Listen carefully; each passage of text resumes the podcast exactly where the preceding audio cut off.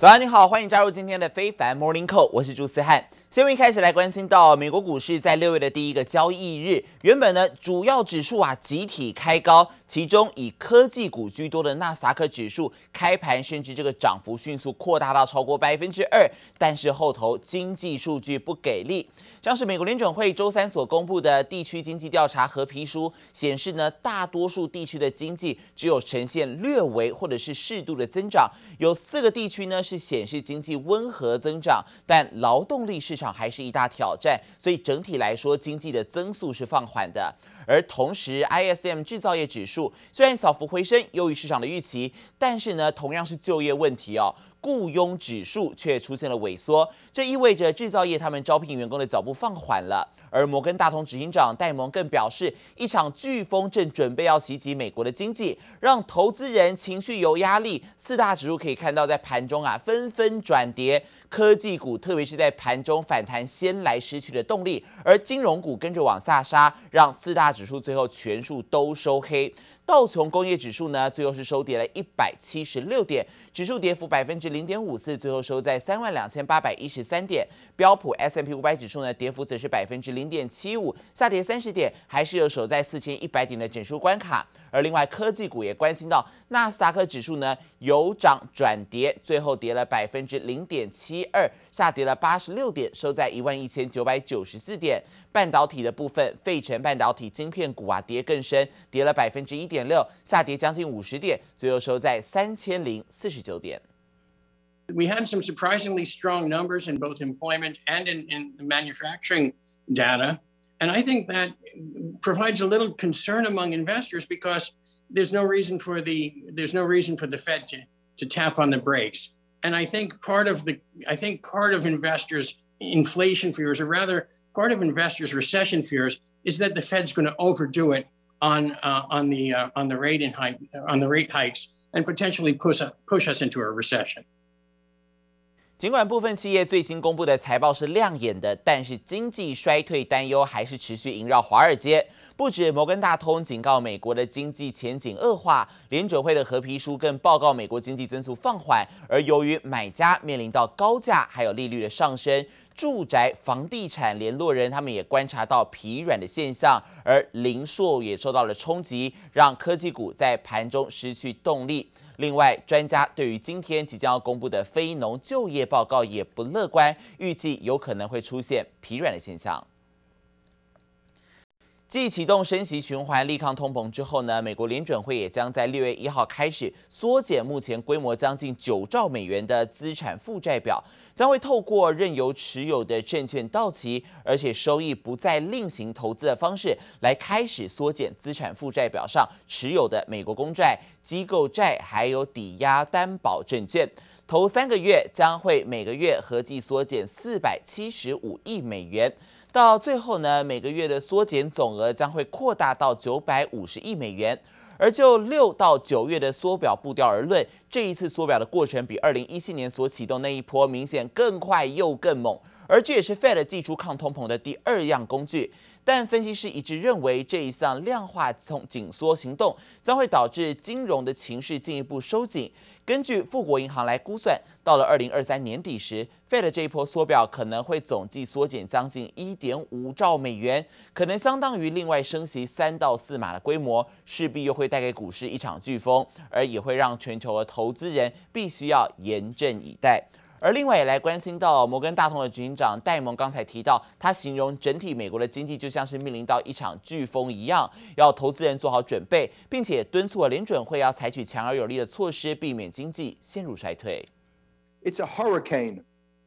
It's we, right now. It's kind of sunny. Things are doing fine. You know, everyone thinks the the the Fed can handle this. That hurricane is right out there down the road coming our way. We just don't know if it's a minor one or Superstorm Sandy or yeah Sandy or or Andrew or something like that. And it's you, you better brace yourself.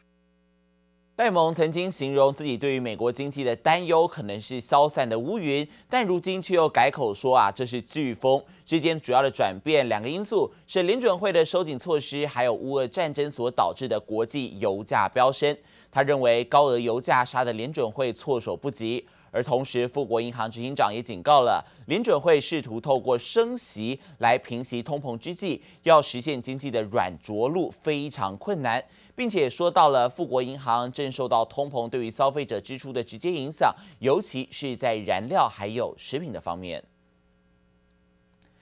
在美国面临到四十年来最严重的通货膨胀之际，美国总统拜登在昨天是会见了 Fed 主席鲍尔啊，两个人除了商讨美国与全球的经济情势，至于力抗通膨、平抑物价，更是这一次会议聚焦的重点。而出席这一次会议的还有美国财长耶伦，耶伦在同一天接受媒体访问时也坦承，他过去是误判了通膨的形势。他承认去年认为通膨只是暂时的现象，而且对于经济威胁有限。他认为这样的看法恐怕是错误的。而他也解释，由于经济遭遇意料之外的冲击，导致能源还有食品价格强涨，并且造成了供应瓶颈。然而他当时并未能完全了解，并且指出通膨是目前拜登政府最大的担忧。虽然最近经济数据显示美国的通膨可能已经触顶了，不过经济专家是预告呢，通膨要回归到正常水准，恐怕还需要一段时间。而接着也来关心到啊，苹果博物馆最近在波兰的华沙盛大开幕，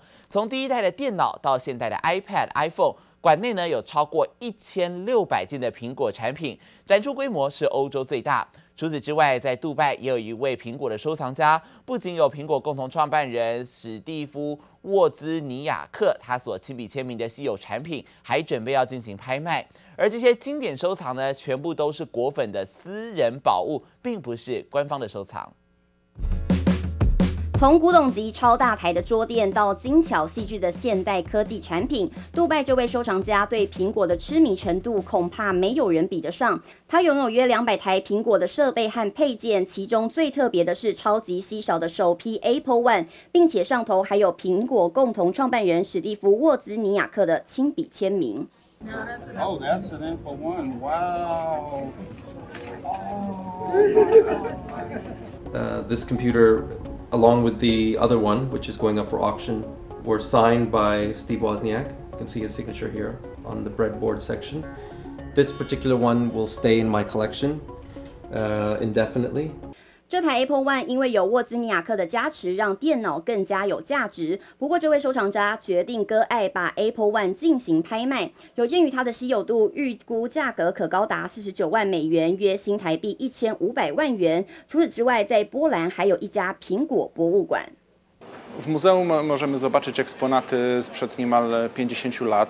五十五岁的卢比纳拥有超过一千六百件的收藏，因此决定在波兰的华沙开一间欧洲最大的苹果博物馆。而他最骄傲的收藏品之一就是 Apple One 的复制品，他花了三年的时间亲自组装零件完成，上头同样有沃兹尼亚克的签名。博物馆充满浓浓的历史苹果味，要让民众见证苹果一路走来的精彩进化史。记者综合报道。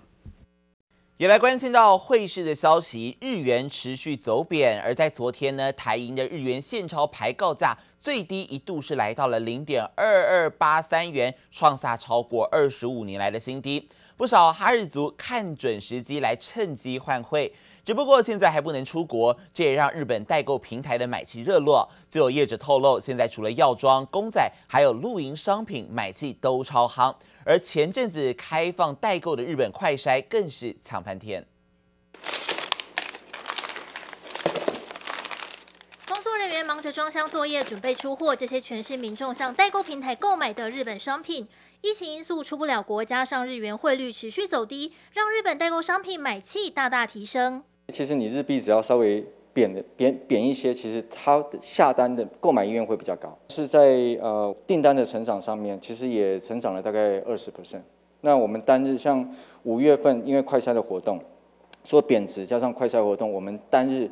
会员数还成长到四百四百四百 percent。看到台银周三日元现钞排告价最低来到零点二二八三元，创下超过二十五年来新低，也进一步刺激日本代购商品买气。不止日本面膜、日本零食买气强强棍，动漫公仔同样位居热销榜单。不过最热卖的其实还是这项商品。那，现在最最夯就脱衣快塞嘛，大家抢货抢货抢到翻掉。其实我们把很多亚马逊的卖家呢都扫货都扫光了。呃，我们其实我卖了大概超过十万只，短短的不到一个月时间，大概三周而已。有人请代购，但也有人已经在为日后旅游提早准备，抢先换汇。因为如果以去年一月日元现金汇率高点零点二七九七元估算，同样拿新台币十万元来换汇，现在可以换到约四十三万日元，比起当时只能换到三十五万日元，多了八万四百九十五日元。随着日本放宽检疫措施，哈日族精打细算，见到日元汇价创新低，也让日元再掀起一波换汇潮。记者黄秋文杰台北采访报道。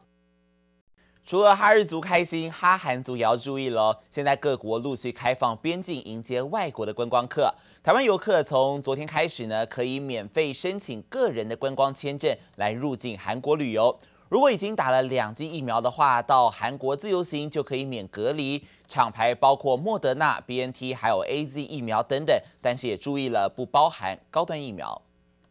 民众穿着韩服漫步在韩国街头，参访各个特色景点。暌违已久，六月一号开始，台湾游客可以免费申请个人观光签证到韩国自由行了。只要完整接种两剂疫苗，到韩国旅游免隔离。하반기 대만 국경 개방을 이제 기대하는 상황이고 또한 이제 6월 1일부터 한국 여행을 위한 이제 비자 발급도 개시되는 상황에서 대만 분들이 한국 여행을 위해서 입국할 때 필요한 이제 방역 절차라든가 그다음에 새롭게 이제 개설된 한국의 좋은 관광지 이런 부분들을 좀 소개를 하는 그런 자리를 마련을 하였습니다. 아, 대만 분들이 한국 여행하는 걸 굉장히 좋아하고 있고요.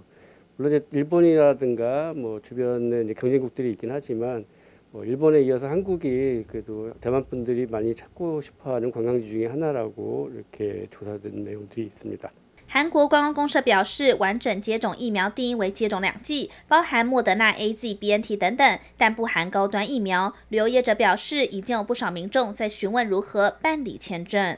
因为我们现在目前没有开放旅行团的组团，但是呢，如果是卖机票、订房间这方面是没有禁止的，所以呢，韩国的这些线路。可以开始慢慢的做一些活路。旅游业者表示，目前暑假出国询问度，想去日本最多有六到七成，再来是欧洲，也预料疫后团费估计涨二到三成。民众要出国前，可要先精打细算，仔细拨拨算盘。记者徐善陈玉志台北采访报道。也来关心到中国经济的相关消息，财新在昨天公布以中国中小型企业为调查样本的五月制造业采购经理人指数。虽然比四月份回升了二点一个百分点，来到了四十八点一，但连续三个月都是处在景气收缩的区间内，供给与海内外的需求也继续处于收缩，这显示制造业还是相当的低迷。而另外一方面，财新所公布的数据走势跟官方的数据是一致的。中国国家统计局公布了五月份的制造业 PMI 上升二点二个百分点，来到四十九点六。同样是处在收缩的区间。根据统计局的官员表示呢，近期 COVID-19 的疫情还有国际局势这些因素，对于经济所带来的冲击比较大一些。而显示随着官方采取高效率的防控措施，五月份中国经济已经看到了改善。而在制造业方面呢，还需要大概两端产需两端有所回复。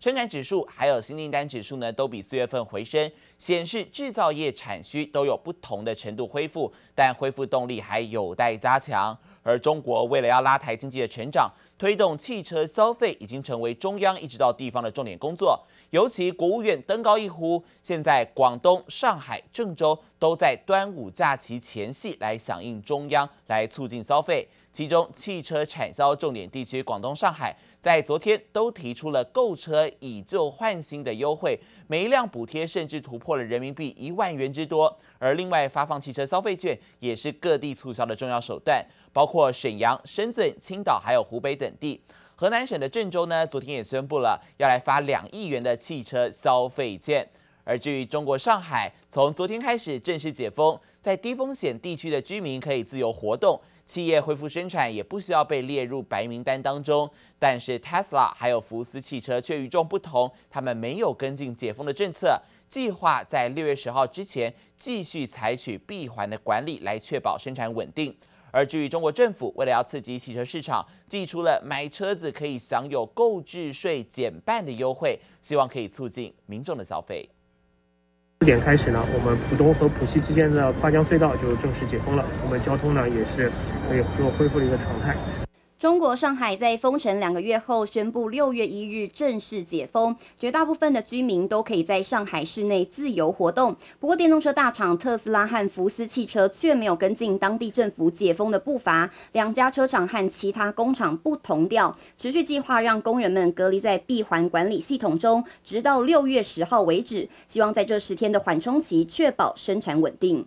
工业企业复工复产疫情防控指引要求，在确保风险可控的前提之下，落实闭环管理，推动企业复工复产，保障产业链、供应链的安全稳定。两家车厂闭关冲刺，福斯汽车更强调会依照相关的政策进一步调整生产计划。目前还在规划具体的时间表，只是近期中国汽车市场受到疫情封控、产业断裂以及运输不畅通等影响，导致生产和销售面临巨大的压力。整个汽车行业大部分的车企都出现了明显的下滑，有些甚至出现了腰斩的情况。无论是在传统汽车厂商这边，比如说原来的大户呀，你比如说这个大众呀、丰田呀，对不对？基本上它们全都是出现了明显的下滑趋势。不过，为了刺激跌落谷底的汽车市场，中国政府计划从六月一号开始到今年年底，购买部分汽车将购置税减半，每辆汽车最多可减税超过人民币一万元，约新台币四万四千元。预计会有百分之九十以上燃油轿车受惠。在消息公布之后，有许多的中国网友都表达有意愿购买新车，并且还认为车商会在调降部分车型的价格，来符合车辆购置税减半征收的范围。不论是降税或是其他的优惠，都希望能促进消费，来提振低迷的汽车市场。记者陈湘婷、严连凯综合报道。